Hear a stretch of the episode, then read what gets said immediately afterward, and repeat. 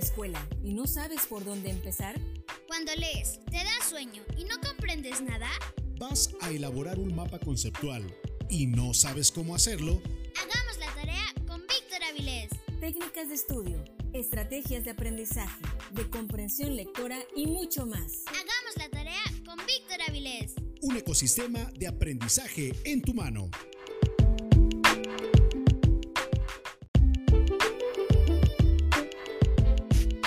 Ya es tiempo, llegó la hora, es momento de que hagamos la tarea. Hola, soy Víctor Avilés, me da gusto saludarte nuevamente. En esta ocasión vamos a elaborar una síntesis. La síntesis es una composición que permite la identificación de las ideas principales de un texto, las cuales se presentan junto con la interpretación de quien la realiza. Pero, ¿cómo se realiza una síntesis? Vamos por partes. Número 1. Primero, se lee de manera general el tema o texto.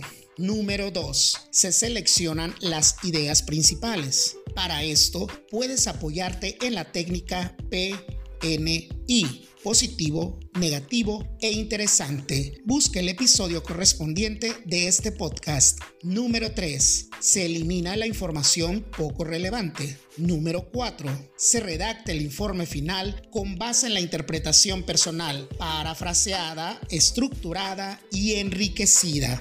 Dejemos en claro que la paráfrasis significa interpretar un texto, ampliando la explicación del contenido para aclararlo y facilitar su comprensión, recordando que debemos conservar la significación de las ideas contenidas. Finalmente, hay que dejar claro para qué se utiliza una síntesis. La síntesis sirve para desarrollar la comprensión, para favorecer la expresión escrita. También sirve para desarrollar la capacidad de identificar causas y efectos. Una síntesis distingue las ideas principales de las secundarias. Estoy seguro que la síntesis que realices te quedará espectacular. Recuerda que puedes contribuir al crecimiento de este podcast. Compártelo en tus redes sociales, con familiares, amigos, conocidos y así, entre todos, hagamos la tarea con Víctor Avilés. Hasta pronto.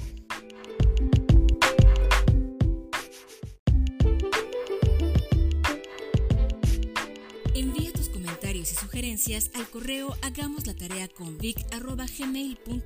Escucha el siguiente episodio de Hagamos la tarea con Víctor Avilés.